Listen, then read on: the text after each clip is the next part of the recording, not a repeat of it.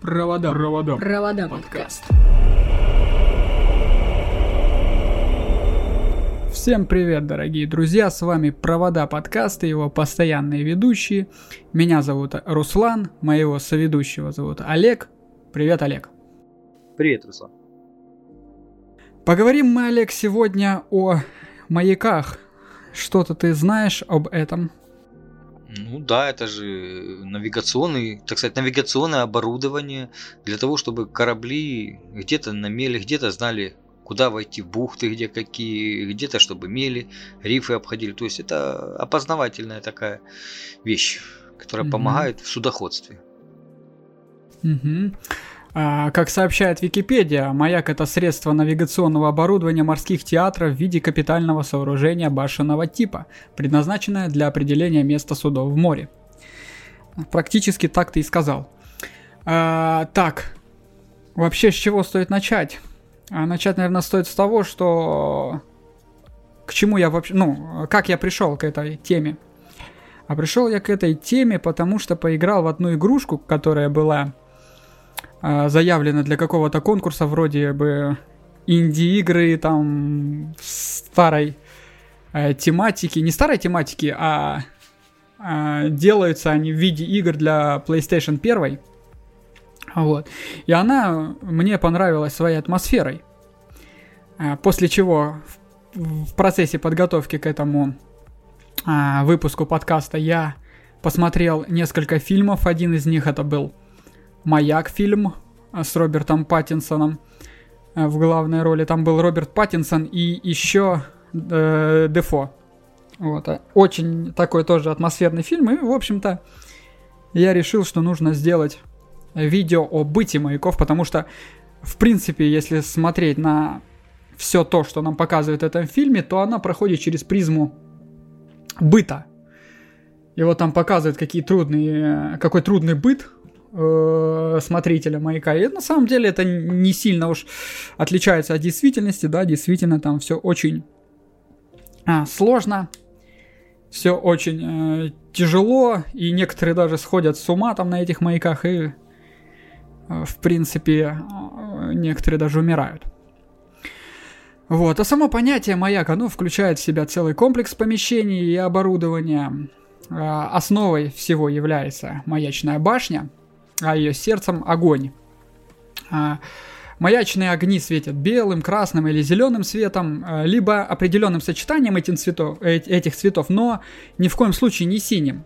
А, просто если вы изучали физику в школе, то вы понимаете, что синий цвет, э, он не очень-то при, пригоден для навигационных целей, так как он быстро рассеивается каплями атмосферной влаги, и огонь маяка, собственно, в дождь и туман размывается. Он становится нечетким, и уже на расстоянии нескольких миль его не видно. А, а вот э, э, синим с этим огнем уж не очень-то хорошо э, указывать путь, потому что его не видно, и это черепо... череп чревато серьезными авариями и даже морскими катастрофами. Э, это понимали все, кто был связан с морем, и поэтому и не устанавливали синий свет на маяках. Ну, начнем с того, что в древности-то синий цвет ты попробуй еще получи, когда дровами топишь его. Не, ну в древности да. Э, долгое время на вершинах маяков просто разжигали костры, потому что других источников света не существовало. Затем вот начали использовать масло, нефть, а, газ, такие керосино-келильные ацетиленовые горелки. А, наконец в дело пошло электричество. Важнейший шаг в оснащении маяков мощным источником света был сделан в 1820 году, когда здесь установили линзы Френеля, увеличившие интенсивность световых пучков. Сегодня э, в качестве источника света на крупных маяках используются прожекторы с, лампования, с лампами накаливания большой мощности, а на маяках местного значения обычно ограничиваются низковольтными лампами, питаемыми от переносных аккумуляторных батарей. Кстати, Олег, ты знаешь, чтобы а, дать маяку а, луч света длиной, скажем, в 20 морских миль, а, сколько ватт, скольки ваттная лампочка нужна? Ну, я так думаю, не меньше киловатт 50. Что-то мне так кажется. 500 ваттная достаточно. Всего-то? Это за счет да, линз, 500... что ли? Да, за счет вот этой линзы 500 ваттная лампочка э, способна спокойно себе светить на расстоянии 20 где-то 25 морских миль. 20 морских миль это 40 километров приблизительно. О, что-то около 40 километров э, таких обычных. Вот так вот, это я сегодня посмотрел документальный фильм, а вот там вот говорили про это. Ага. А вот что касается древности, то там навигационные башни строили древние египтяне, и финикийцы, и греки, и римляне, и викинги, и кто только не строил. А, кстати, мы с тобой не, не так давно на работе говорили про чудеса света. И упоминали там одно из семи канонических чудес да, света. Да, Александрийский тут, маяк. Да, туда включен именно этот Александрийский, или как по-другому э, говорят, э, Фаросский маяк, который был построен в период с э, 283 по 247 год до нашей эры при фараоне Птолемее II на острове около Александрии. И, кстати, такая конструкция прям а, очень серьезная работы по возведению трехъярусного 120-метрового здания а, заняли неправдоподобно малый срок, всего около 5 лет. Кстати, вот эти 120 метров – это высота, которой не покорился ни один маяк до сих пор. То есть нет маяка, который бы приблизился к 120 метрам. А сколько же рабов погибло при этом, никто, естественно, не считал и считать, я думаю, не собирается. Да и нет, наверное, не осталось источников, которые рассказывают, сколько же рабов там в основании погребено. А важен был, естественно, результат, и он был достигнут. А долгие века циклопическое сооружение приводило в восторг иноземных торговцев, путешественников, чьи корабли бросали якоря – в Александрийской гавани. А, описание маяка, кстати, поражают и сегодня. В, основна... в основании он представлял собой квадрат со стороной в 30 метров. Первый 60-метровый этаж был сложен из каменных плит, а над ним возвышалась еще 40-метровая башня, облицованная мрамором. На 100-метровой высоте постоянно поддерживался огромный костер, свет от которого усиливался с помощью сложной системы зеркал – а, дрова для этого вечного огня доставлялись наверх по спиральной лестнице. Настолько пологой и широкой, что под ней поднимались повозки, запряженные ослами. То есть ты представь, насколько там, насколько величественное все же это было сооружение, и мне кажется, не зря его занесли в список семи чудес света. Это величественно, ты представь, подняться 120 метров подняться вверх, даже если и с повозкой тянет повозка это, это тут налегке как бы попробуй подняться на такую высоту, просто так. А то с, с кучей дров, которая сгорает очень быстро. Это ж, представляешь, сколько там туда дров тащили? Да, тащили дрова. Мне кажется, это была одна из сложнейших работ того времени. И если учесть то, что а, в Риме так-то, в Египте не все были рабы. Мне кажется, это все-таки работали рабочие, которым именно платили. Мне кажется, им довольно-таки неплохо платили за эту работу. Ну, ты знаешь, по последнему вот я читал много чего по Египту. Э, последнее время как бы э, миф о том, что вообще там работали, что на возведении пирамид, э, что на таких вот крупных стройках, что работали рабы, как бы он себя не оправдывает. Там работали свободные люди и получали за это ну, своего рода как бы зарплату, да, то есть ну, им выдавали продукты питания, там вообще в Египте было все централизовано, скажем так, да, и вот они за свою работу получали деньги. Ну, кто-то деньги, кто-то еду, да, их кормили, поили, содержали, э, меняли, часть э, работала, вот какое-то время одни работали, потом на смену им привозили других. То есть там все работы делались не рабами, потому что ну, рабов тяжело было бы заставить такие колоссальные сооружения возводить. И, кстати, вот вспоминаю насчет этого а, фильм «Астерикс и Обеликс. Миссия Клеопатра» смотрел? Ой, да, ну, что-то я его плохо помню, если честно. Вот там, кстати, высмеивается эта тема насчет того, что тут не рабы, а рабочие, и там люди, которые били их хлыстами. Менялись этих, периодически. Ну, да, да, да. Они менялись и меняли эти, как там, головные уборы. Потому что все лысые были, это парики вот эти свои меняли. Да, там это все высмеивается. Французы могут посмеяться над этим. А, но, но а, беда как бы пришла и в мае 1100 года. Сильнейшее землетрясение, оно уничтожило маяк почти до основания. После этого в средние века а, основание Александрийского маяка было встроено в турецкую крепость Кайт-Бэй. А, на данный момент она превратилась в египетский военный порт, поэтому добраться до остатков не могут даже ученые-археологи. А с тех пор маяки строились повсеместно из любого подручного материала, дерева, камня, кирпича, бетона, железобетона, алюминия и в последние годы стали строить маяки даже из легкого и, упруг... и упругого фибергласа. А, ну, как бы фибер... фиберглаз это такое довольно-таки нераспространенное название стеклопластика. Легче его можно встретить под названием стеклопластик чаще. Оргстекло. Это все то же так самое. сказать. А строились маяки тоже нелегко. Вот, например, построенный более 130 лет назад для спасения человеческих жизней в неспокойных водах Франции маяк Армен функционирует до сих пор, подавая сигналы, предотвращая кораблекрушение. Название-то какое, да? Армен. Этот маяк было решено построить, э, как и большинство маяков, после крупного кораблекрушения.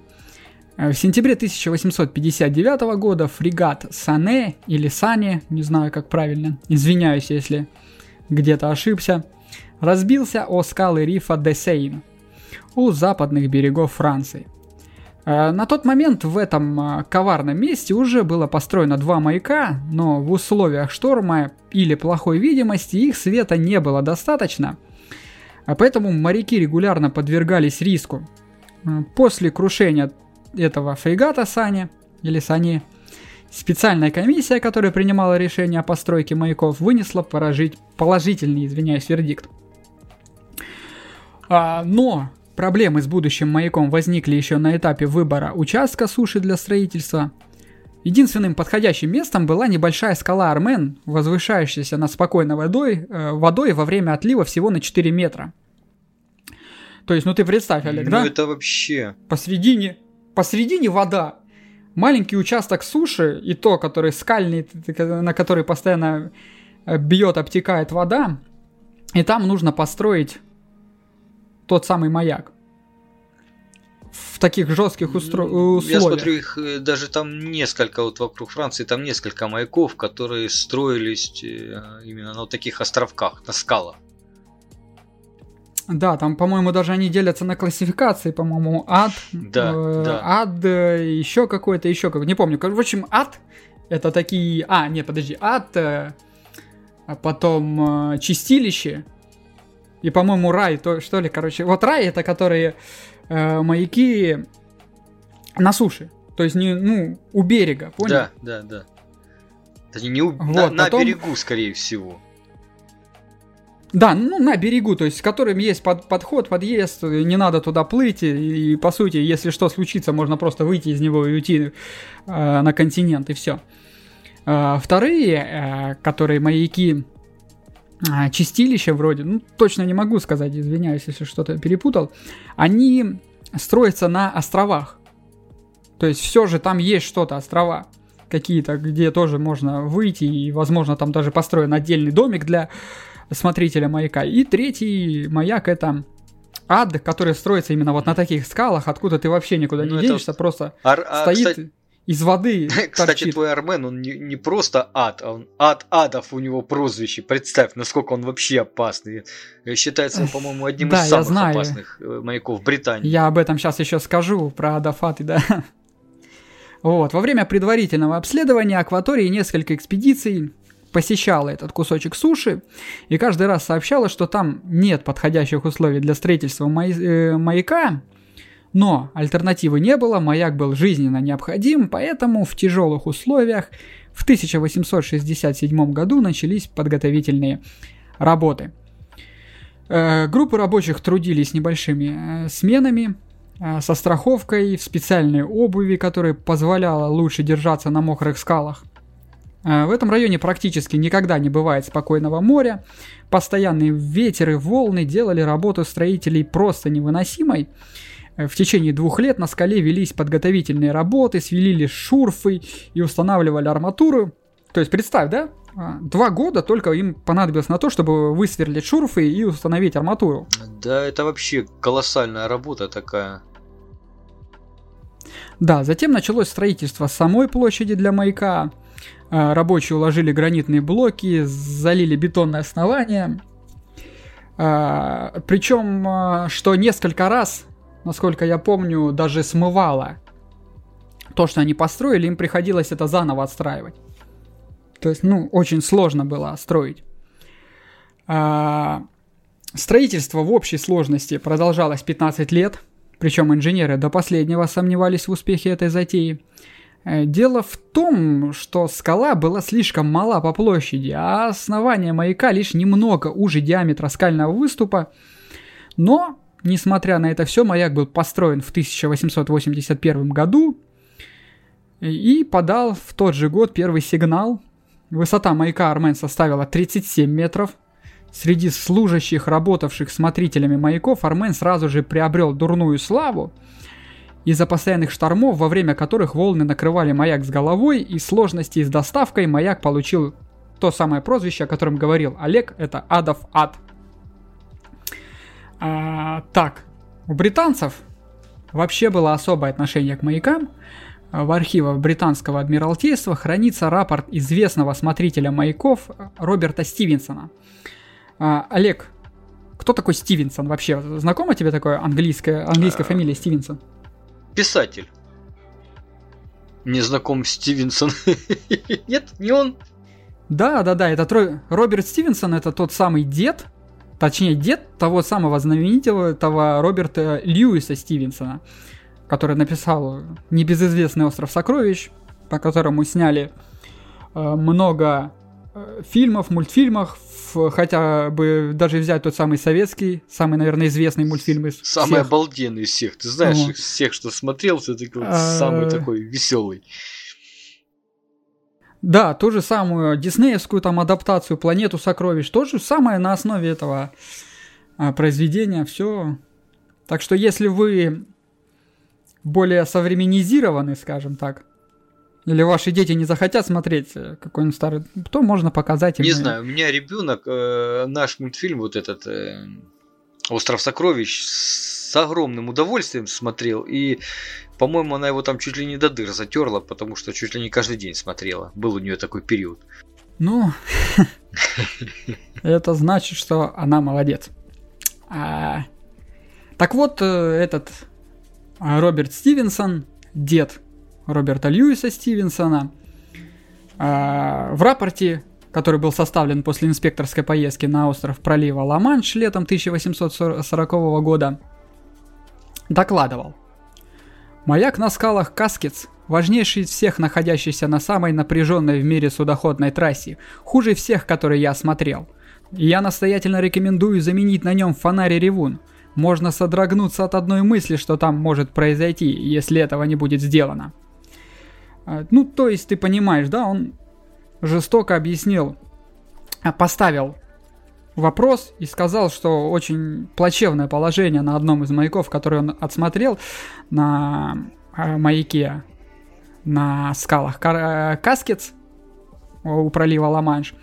Но чиновники из Trinity House это Trinity House, сразу хочу оговориться, такое учреждение морской навигации, в обязанности которого входит установка, поддержание в надлежащем виде маяков, буев, ну и другого там навигационного оборудования – Э, кстати, который Trinity House, он до сих пор действует в Англии и занимается ровно тем же, чем и 200 э, лет назад занимался практически. То есть а, поддерживает вот это все. Они проигнорировали предостережение Стивенсона И, как известно, стихия не прощает ошибок, и 1 апреля 1899 года Великобритания была потрясена пасхальным кораблекрушением. А, на скалах а, Каскетс разбился пароход «Стелла». Капитан в густом тумане не увидел слабого огня маяка, не услышал сирены ревуна. Из 217 пассажиров и членов экипажа, находившихся на борту, погибли 124. То есть больше половины людей э, экипажа умерло. Кошмар. Ну и, как говорится, пока не ударит, ничего же, конечно, не будет сделано. Это как у нас, наверное, так и у всех. А, поэтому все-таки там решили построить маяк. А вот первым на американском континенте, ну если не считать э, гипотетических нави- навигационных огней древних майя и инков, а, которые, да, там, возможно, были, но я не знаю, то есть э, про мореходство майя я читал, но я читал, что они-то, в принципе, не нуждались в маяках, поскольку они-то от берега не отплывали. У них каботажное э, судоходство было. Да, да, у них потому что не было э, больших каравел, не было э, судов, которые могли бы пересекать океан или, скажем, до ближайшего острова доплыть, потом, поэтому они там по морям, ой, по морям говорю, по рекам в основном, до близ берега там только могли плавать. Поэтому, скорее всего, они использовали эти навигационные огни, чтобы предупредить э, там, племя о надвигающейся опасности. Не знаю, ну, это мое предположение. Может, будет стоить, э, стоит будет об этом поговорить еще как-нибудь. Э, так вот, первым на американском континенте стал деревянный маяк, возведенный на острове близ Бостона в 1716 году а с обретением североамериканскими колониями независимости и образованием Соединенных Штатов система береговых маяков была передана первым президентом Джорджем Вашингтоном непосредственно под юрисдикцию федерального казначейства. Очень интересно, почему это а, маяками должно заниматься федеральное казначейство. А деньги на содержание откуда брать? Ну тогда нужно э, абсолютно все структуры переводить э, под, юрисди... под юрисдикцию федерального казначейства. Если Не знаю, следовать... Чем они, там думали, переводя их туда. Ну, да, да, да. Значит, какие-то соображения были. Ну да, американцы, они он как народ практичный. Они с самого начала отнеслись к средствам морской навигации серьезно, как к делу сугубо денежному. Вот. Где бы не работать, лишь бы заработать. Да. А, в России интенсивное возведение маяков началось, как нетрудно догадаться, при Петре Первом, когда держава стала стремительно наращивать морской флот. А, самым первым маяком на территории России принято считать маяк а, Дагерот... Дагерорский, построенный в 1531 году, когда Петром Первым еще даже не пахло. Вот. Э, на первых черноморских, черноморских маяках э, Тарханкунском и Херсонесском, построенных в 1816 году, использовались э, катаптрические осветительные аппараты. Это система зеркал. Помните, мы говорили про Александрийский маяк, вот там использовалась примерно тоже ката катаптрическая система зеркал. 15 масляных ламп, арганда, установленных в фокусе 15 полированных параболических чаш. А горючим служило сурепное масло, пропитанное хлопчатобумажным, а, пропитывающее хлопчатобумажный фитиль. Для создания тяги и защиты огня от влияния окружающего воздуха на горелку надевался стеклянный конический колпак, а, который был открыт сверху, естественно, иначе бы не было там никакого горения. Масло хранилось в специальных резервуарах ламп в задачу Вахтинова входило своевременно очищать от нагара фитили, следить за яркостью и высотой пламени, чистотой поверхностью отражателя и своевременно пополнять резервуары маслом. И все эти манипуляции приходилось проделывать каждый час, а то и чаще, поскольку масло заканчивалось. Э, горит быстро. Да, да, да, оно горит быстро, быстро, а эта масленка, в которой они таскали это масло, вмещала в себя не так много масла, Именно поэтому приходилось преодолевать все эти э, сотни ступенек, бегая туда-сюда. В общем, ночка была веселая. Не поспишь, Не короче. поспишь, да, там спать не Да. приходилось вообще, да, Да. начнем с этого. А Когда в 1824 году маяки перевели на проблесковый режим работы, хлопот, в общем-то, прибавилось. А, Для равномерного вращения осветлительного аппарата, чтобы иметь определенную характеристику проблесков маячного огня, потому что каждый маяк э, делает э, проблески с определенной периодичностью, то есть они не все делают одинаковые проблески, а чтобы разобраться, какой именно это маяк, там заб- заблудшее судно, да, в ночи, которое не понимает, где оно находится, увидит проблеск маяка, посмотрит на карту проблесков и у- узнают, в, какой, в каком именно квадрате они находятся. То есть, ну, было довольно-таки э, продумано это все. Для равномерного вращения вот этого осветлительного аппарата а, его устанавливали на круглый поплавок основания, опущенный в чашу, заполненная э, ядовитой ртутью. Ну и что сказать, э, ведь если даже вы градусник разобьете ртутный, то мало не покажется, и нужно срочно это все убирать, эвакуировать, наверное, себя из дома. И убивает этот градусник около, наверное, 10 э, кубометров земли, насколько я помню. То есть его нельзя просто так взять и выкинуть э, в мусорку. Ртуть И вот, вообще нельзя например, просто так выкидывать. Да, вот, например, с этой ртутью связана такая история. Некий Уильям Браун, первый смотритель маяка на островах Баланес Британской Колумбии в мае 1905 года, прямо с поста был отправлен в сумасшедший дом после того, как а, послал странную телеграмму своему коллеге. Его жена, которая жила с ним на маяке, подтвердила жестокое поведение Уильяма. Вернувшись на маяк в июне после лечения, он не провел и года на своей должности. В апреле 1906 года история повторилась. Ну и нельзя сказать точно, но исследователи считают, что немалую роль в развитии болезни Брауна сыграл именно ядовитый металл.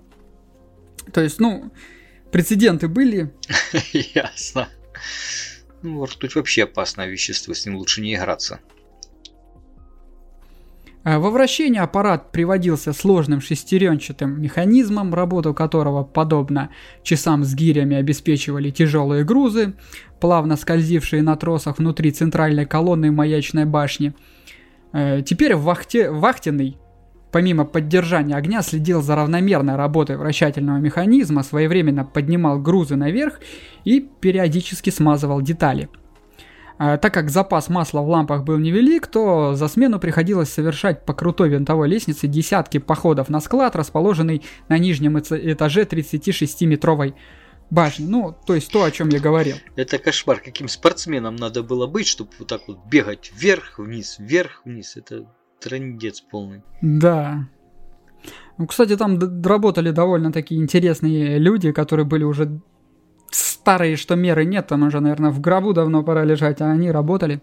Ну, это, об этом чуть позже я расскажу, там будет история про э, людей очень удивительных. Э, Если учесть, что маячная баш- башня не отапливается, а зимние ветры выстуживают ее так, что стены покрываются инием, то станет понятно, насколько тяжела восьмичасовая вахта, вахта, то есть то, о чем ты говорил, нужно бегать, еще и прибавь к этому морозы зимние, Вообще кошмар. а, чтобы оградить служителей от холода и не дать замерзнуть маслу, избежать появления плесени, гнили, маячную комнату, где размещалась вахтерная смена, утепляли, обшивая деревом. Обстановка вахтенной комнаты была поистине спартанской. Там стоял стол, стул, необходимый набор инструментов, карта района на стене и таблица с указанием времени захода солнца. То есть ты понимаешь, да? Больше ничего не было. Ты не думаешь, что там висела картина какая-нибудь или э, красным деревом было что-то обито. Нет, все было намного попроще. Кстати, вот я сегодня смотрел именно, да, тот документальный фильм про маяки. У нас в России где-то в Питере вроде есть маяк, где действительно вот эта вот башня, и там очень все красиво отделано. И там красным чуть ли не деревом все обито, и там э, шикарные просто э, комнаты на, каждый, на каждом из, ярусе, из ярусов маяка. Но, к сожалению, тогда такого не было. Вот, приходилось выживать такими путями. Да. Что что-то хотел не, сказать? Не, не, я просто, я в себе вот это все представляю, всю эту работу. Ты знаешь, какая у нас легкая работа все-таки. Да, да, да. Я тоже об этом думал, когда писал это все. А кроме забот о маячном огне и чистки стекол фонарного сооружения, в обязанности вахтерного входило систематическое наблюдение за морской акваторией и даже весной и осенью за перелетом птиц. Э, с появлением флажного светофора вахтерный принимал телеграммы с судов, следующих мимо маяка. Для этого ему в любую походу, погоду приходилось периодически выходить на открытую галерею башни. А служить смотрителем маяка – это занятие определенно не для слабаков. Эти люди живут в одиночестве, переживают жестокие шторма, в случае кораблекрушения неподалеку сразу же приходят на помощь. Они должны безупречно владеть собой, быть самодостаточными и чувствовать себя уверенно на большой высоте. То есть, ну, просто жесть какая-то, если честно. Современный человек, наверное, не поймет, что это такое, когда ты живешь на в сооружении, которое там на несколько десятков метров поднимается из воды, где вокруг не видно берега, и если вдруг что произошло, ты должен первым прибыть на место катастрофы и начать спасать людей.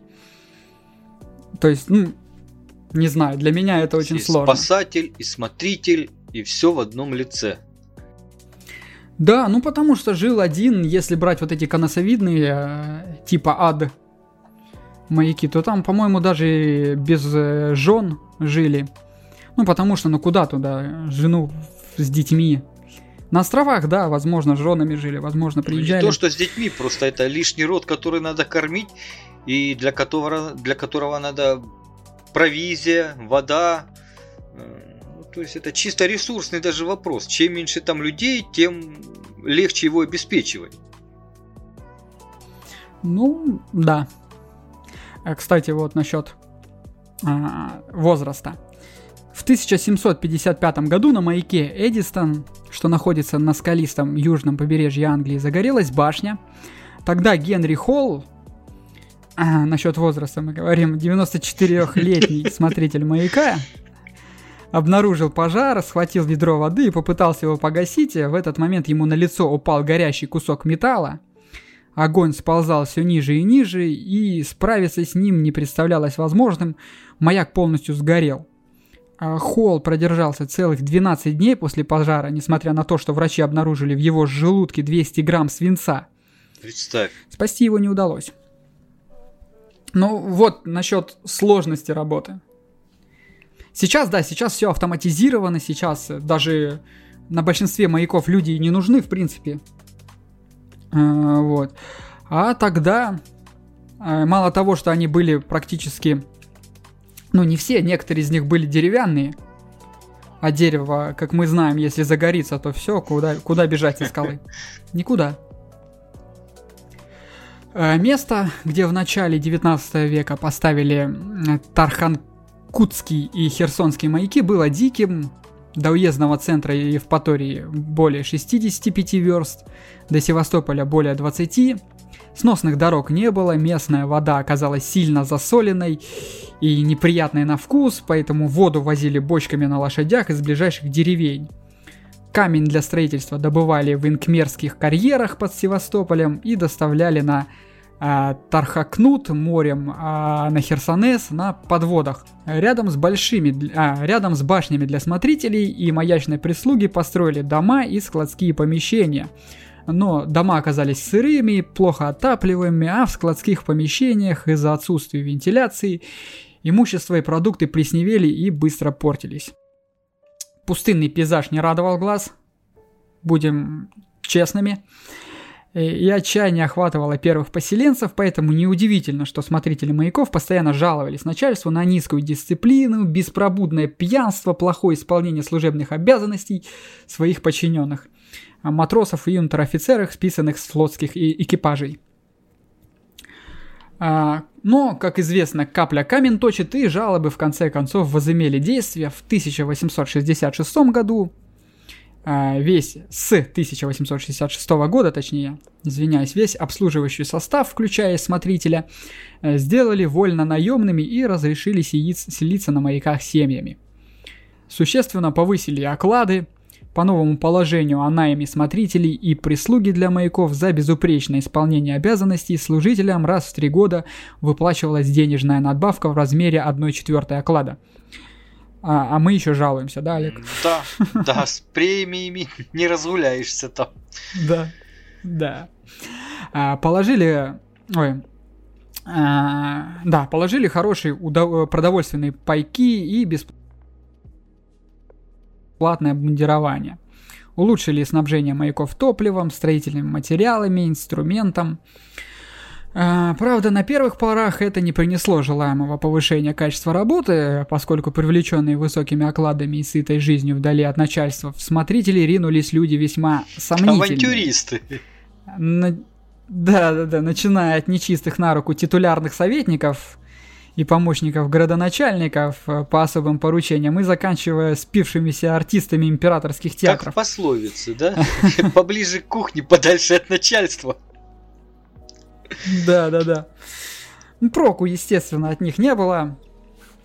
А вред по час они наносили больше, чем могли нанести проку.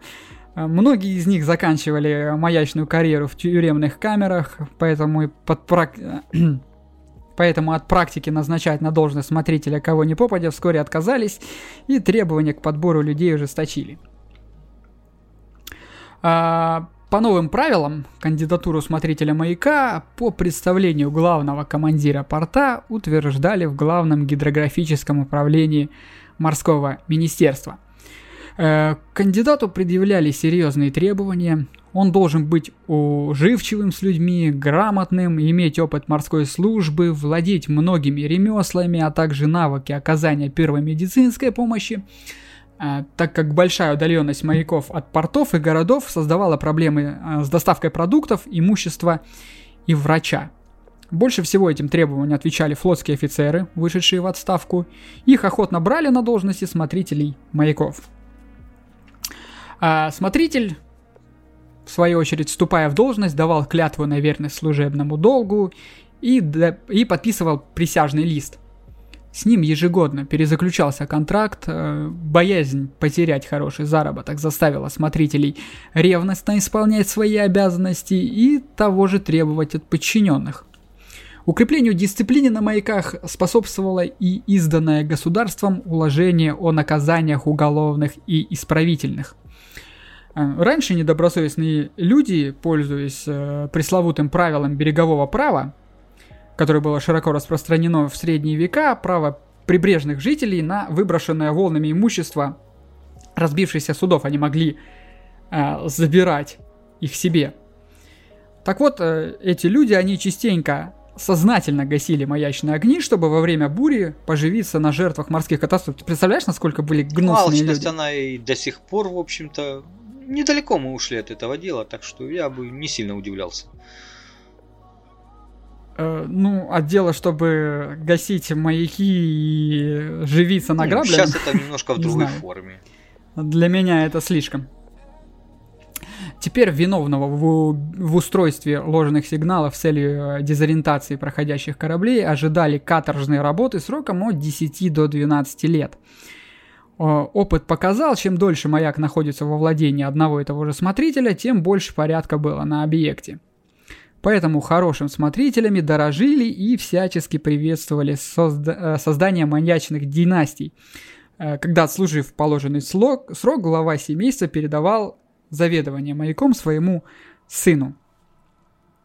Э, ужесточили требования и к обслуживающему персоналу, служитель подписывал обяз... обязательство беспрекословно выполнять приказания смотрителя, касающиеся службы и распорядка на маяке. Суровая и хлопотная жизнь маячного служителя подходила далеко не всем, поэтому на маяки брали людей спокойных по характеру, общительных и пунктуально исполнительных. И хотя разнились они по возрасту, вероисповеданию и жизненному опыту, имели привычки и наклонности подчас далеко неблагородного свойства, всех их объединяла тяга к свободной аскетической жизни. А, как-то так. Среди обитателей маяков не одно поколение пересказывалась история о бристольском башмачнике, который отправился служителем на Эдисонский маяк, Он находится в море на удалении десятка миль от берега, что очень далеко. Лишь только потому, что ему надоела городская кабальная жизнь в мастерской за шилом и колодками. И хотя бедолаге во время затяжных штормов в одиночку не раз приходилось жестоко страдать от голода, питаясь сальными свечами, э, цепенеть от страха, когда ураганы сотрясали каменные стены башни и перебрасывали многотонные волны через фонарь маяка, башмачник уверял, что даже в эти ужасные дни он чувствовал себя по-настоящему свободным Но человеком. Ты можешь себе представить э, волну 30-метровой высоты? Ну, то есть волна, вот маяк, да, вот там зачастую тот же вот, э, а, э, как его, ар, ар, ар, вот этот маяк. Армен, да. Вот представь себе, его э, накрывали волны высотой до 30 метров. Это вот э, девятиэтажный дом. И ты вот в этой башенке, фитюлечке сидишь. Это очень страшно. А, хочу тебе даже сказать, что сегодня я смотрел, опять же, то же самое видео про маяки. И там э, бывало такое, что просто двери выносили вот эти волны. Э, ну, дверь-то была деревянная, естественно, когда как, какая там еще могла быть дверь в то время. Их выносило, и один смотритель чудом выжил. Это, кстати, было не так давно, это было даже запечатлено на камеру. Э, поэтому фотографии есть. Э, подписана эта фотография была что-то типа «Смотрите, какая волна», а служитель, смотритель маяка вышел покурить. Но на самом деле было все не так. Он в своем маяке ожидал, пока при, приедет, прилетит вертолет с спасателями, которые заберут его оттуда, потому что разбушевался шторм, а он, блин, один в этом маяке. И... А это был просто вертолет, которым летал фотограф и снимал. И вот он подумал, что прилетел вертолет его забирать, а это вертолет, на котором лет, летает фотограф и снимает его. Вышел, и вот чудом он выжил. Успев запрыгнуть назад, выбила дверь, выбила все, э, что было Повезло, там. И вот именно такие волны. Повезло, что не смыло его водой. Повезло, да, что он успел. То есть, ну, там прям есть э, картинки, ты можешь зайти и я, Да я зайти, видел посмотреть. фотографию, то он как раз стоит, волна сзади накатывается, а он из двери как да, раз Да, он вы, вышел из двери, да. Да, да, видела эту фотографию. А, вот так вот. Поэтому а, кстати, до сих вот, пор проблемы есть. Э, в Америку вернуться, если ты в курсе, что статуя, а, вот статуя Америки, да, вот статуя свободы, тоже была маяком, правда недолго, потому что потому что очень неэффективно, она там сколько, 6, 6, 5, 5 лет пробыла маячком, и ее быстренько закрыли, потому что даже с трехкилометрового расстояния не было видно того, тех сигналов, которые она подавала. Ну, просто надо было установить хорошее оборудование, хороший, э, хорошую лампу. Так-то маяк э, был бы высокий, и, в принципе, я думаю, если сделать его качественно, можно было э, получить из этого довольно-таки хороший маячок. Долгое время жизни обитателей маяков мешала нерешенность жилищной проблемы. Э, так, в начале 70-х годов 19 века на э, Тархантунском маяке в маленьком жилом домике размещалось 22 человека. Представь себе. 11 солдат, 2 телеграфиста, 3 сигнальщика, смотритель с женой и 3 служителя, один из них также с женой. Подобная картина была и на Херсонском маяке, там в четырех комнатах ютились 20 человек. Э, в отчете гидрографического департамента за 1871 год отмечается важнейший недостаток большей части черноморских и азовских маяков заключается в неудобных до крайности помещениях и маячных семейных служителей. Ежедневные ссоры, нарушения главных распорядков маячной службы и основных правил дисциплины, безнравственность, доходящие иногда до крайних пределов безобразия, служат поводом к назначению следствий, обнаруживающих разнообразные уголовные преступления, а, увлекший э, некоторых маячных служителей в арестантские роты и в Сибирь на каторжные работы. Чтобы смягчить условия жизни на отдаленных маяках и обеспечить точное исполнение требований маячной службы, при маяках необходимо устраивать жилые здания так, чтобы в них было удобно помещаться отдельным семьям. Для нижних неженатых чинов необходимо иметь специальные казармы со всеми удобствами. Mm-hmm. Ну, то есть, понял, да? Там я представляю. А о чем они писали? А, в рекомендательной части отчета предла- предлагалось э, разработать универсальное жилье и хозяйственные постройки, пригодные для всех маячных городков. Это, по мнению авторов, э, намного удешевляло и ускоряло строительство. Э, постепенно на маяках складывались крепкие коллективы, вырастали дети, многие из них навсегда оставались на маяке, продолжая семейные традиции. Кстати, Олег, хотел бы ты родиться и прожить всю жизнь на маяке? Нет. Почему? Я, конечно, люблю, Это я люблю уединение, но не настолько. А если бы там была огромная библиотека? А, не, но ну все равно мне иногда нравится с людьми общаться, как бы, даже с огромной библиотекой. А если бы там э, жило 20 человек? Ну, может как быть. я описывал выше. Может быть. Хотя ты знаешь, ну люди, которые там рождаются, в принципе, они другого-то и не видят и считают, что это ну, так и должно быть, поэтому. Ну да, ты, ты бы просто не представлял себе. Я бы, да, я бы не знал другой жизни и считал, что так и надо. Поэтому, да, скорее всего, да. Прожил бы. Ну вот, например, была такая Айда Льюис, дочь служителя маяка Лаймрок, который находился в гавани Ньюпорта на Род-Айленде. Прославилась тем, что спасла немало жизни на своей шлюпке. Ее называли храбрейшей женщиной Америки. Управлять шлюпкой Айда научилась еще ребенком, когда э, переправляла своих младших братьев и сестер на материк в школу, находящуюся в 200 метрах от дома. В 200. Э, в первой спасательной операции Айди пришлось поучаствовать совсем подросткам. Четыре мальчика перевернулись на лодке неподалеку, и она вытащила их на берег. Всего Айда спасла около 18 человек, однако неофициальные источники говорят, что таковых было вдвое больше. А однажды ей пришлось даже сделать веревку из одежды, чтобы вытащить мужчин из проруби. А Айда провела свою всю свою жизнь на маяке Лаймрок. После смерти отца в 1879 году она переняла службу смотрителя по наследству. А, в то время женщины работали на маяках довольно редко. Обычно такое случалось, когда смотритель маяка, их муж или отец умирал, и они решили продолжать его дело. Айда Льюис прослужила смотрительницей маяка 32 года – Э, до самой своей смерти в 1911 году. В 1924 году в Рот-Айленде э, переновали тот маяк Лайм э, Рок, власти Род-Айленда, на котором она работала, в маяк Айды Льюис. Маячные городки обустраивались и хорошели, летом они радовали глаз цветниками и розариями, утопали в зелени садов, оказывая неизгладимое впечатление на каждому, кому доводилось побывать в этом романтическом месте. Существует множество различных историй о смотрителе маяка, например, журнал, оставленный тремя мужчинами в панике, бежавшим с острова Эйлин Мор, самой высокой точки архипелага а, Флан, Фланан, Э, на северном побережье Шотландии. Печальное доказательство того, как изменчива и опасна может быть погода на море. Когда человек, который должен был сменить смотрителей маяка острова Фланан после чудовищного шторма добрался наконец до острова, ни одного из троих мужчин он не обнаружил. Остановившиеся часы, перевернутый стул и плащ – все, что они оставили, спасаясь. Последними записями в журналах было следующее. Внимание, цитирую запись.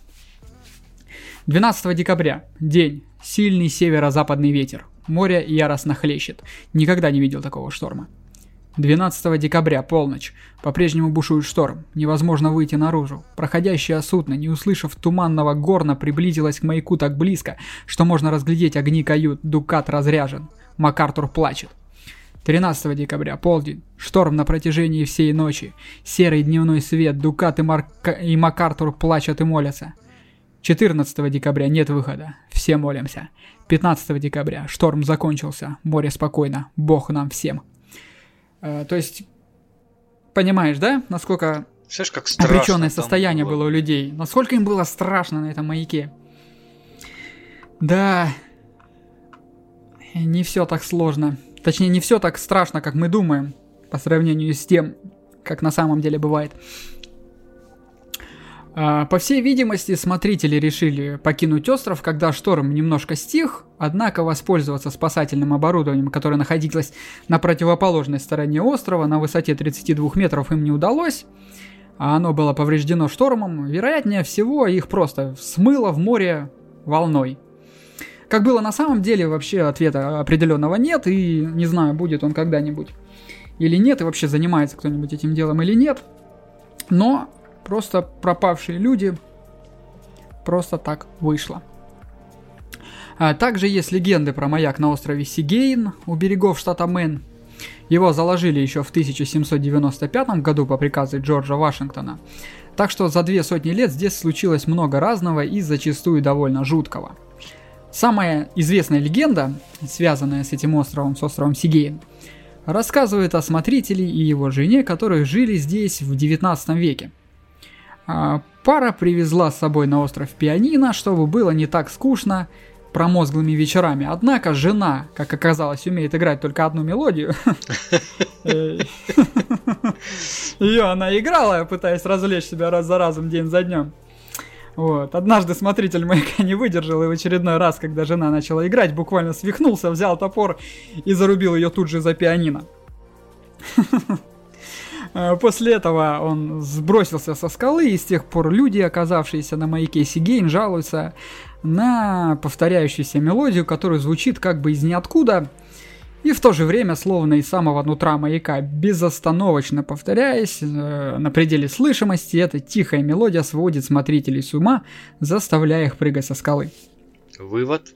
Ну, Учите вывод, музыку. Вывод, как сильно, нет, как сильно самовнушение работает просто у людей. Просто, ну, понятно, что люди, которые узнают об этом и узнают, что тут якобы что-то происходит, начинают это слышать. Ну, это просто психология. Я ну, сам да, там самовнушение не прям... это вообще страшная вещь. Психолог, да, самовнушение это очень-очень серьезная вещь. И мне кажется, все из нас когда-нибудь сталкивались с самовнушением. А, Согласно еще одной легенде, в 1985 году, когда маяк, на маяке проводили ремонт, на том же самом Насигейне, э, и свет был отключен, здесь ночевал служитель береговой охраны. Он рассказывал, что ночью его пытались спихнуть с кровати призрачной фигурой в дождевике. Вот эта фигура, она кричала, не трогайте мою мебель, убирайтесь прочь. На следующий день судно, перевозившее мебель с маяка, затонуло. Кстати, Э, маяк на острове Сигейн был закрыт совсем недавно, год назад, в 2019 году. А, вот. Э, э, кстати, недавно смотрел, не, не так давно, а, точнее не недавно, а если ты смотрел фильм «Звонок».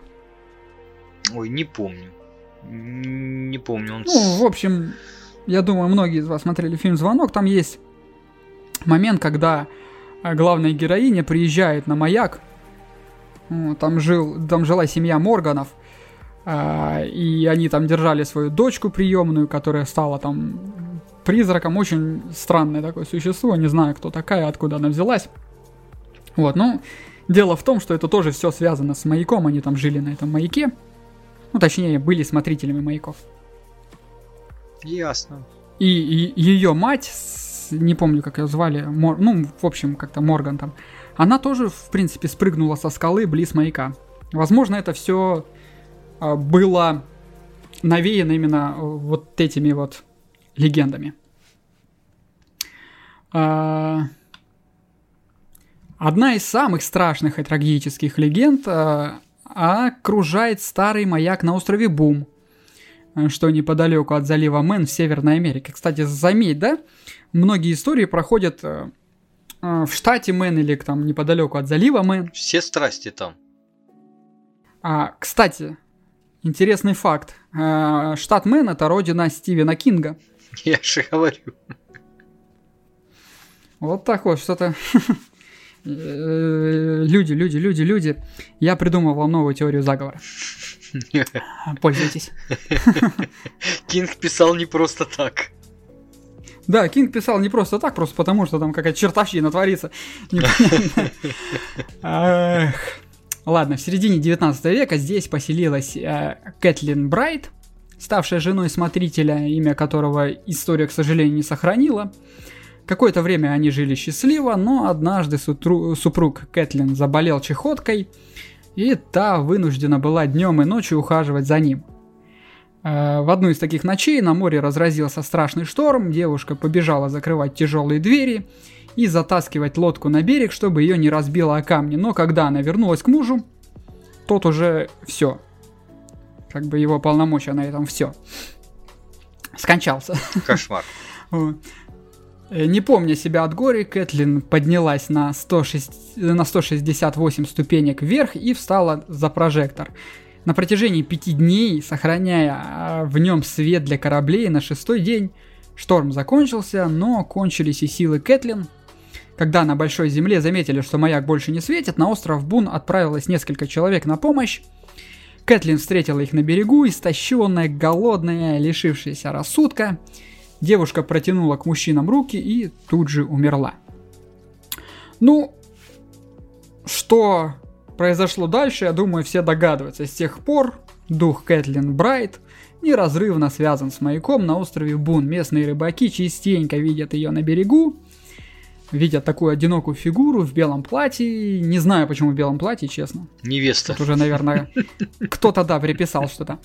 А смотрители говорят, что свет на маяке иногда включается сам по себе.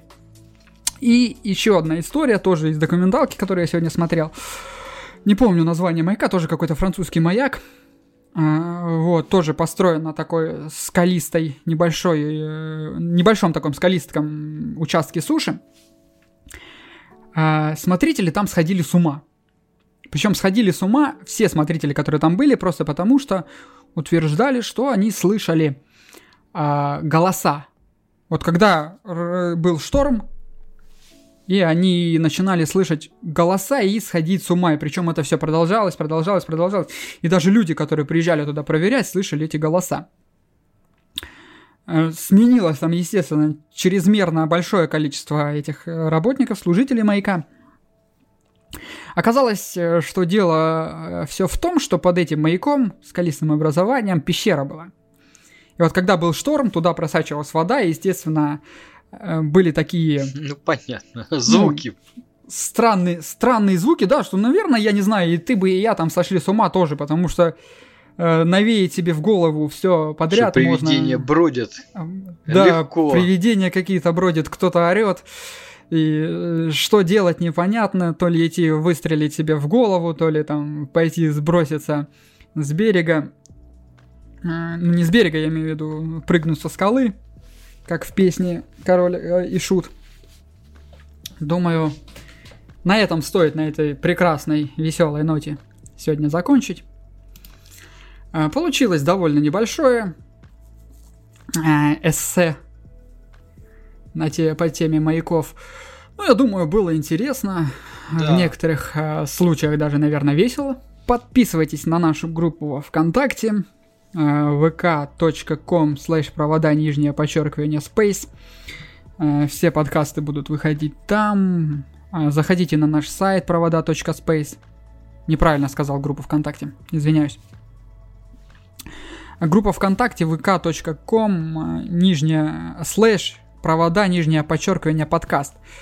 Группа, точнее сайт провода.space. Мы есть на Яндекс Музыке, мы есть э, в Apple Podcast, в Google Podcast, на Анхоре, в Каз... на Кастбоксе, на Spotify и много где еще. Где есть возможность поставить комментарий, оценить, оцените, поставьте комментарий, это нам очень сильно поможет. Подписывайтесь на нас в Инстаграме. Э, ну, вроде бы все. На этом, наверное. Да, будем заканчивать. На этом заканчиваем, да. Э, всем пока, до скорых встреч. Берегите себя и своих близких. Пока-пока. Хотя бы на эти коротенькие 7 дней.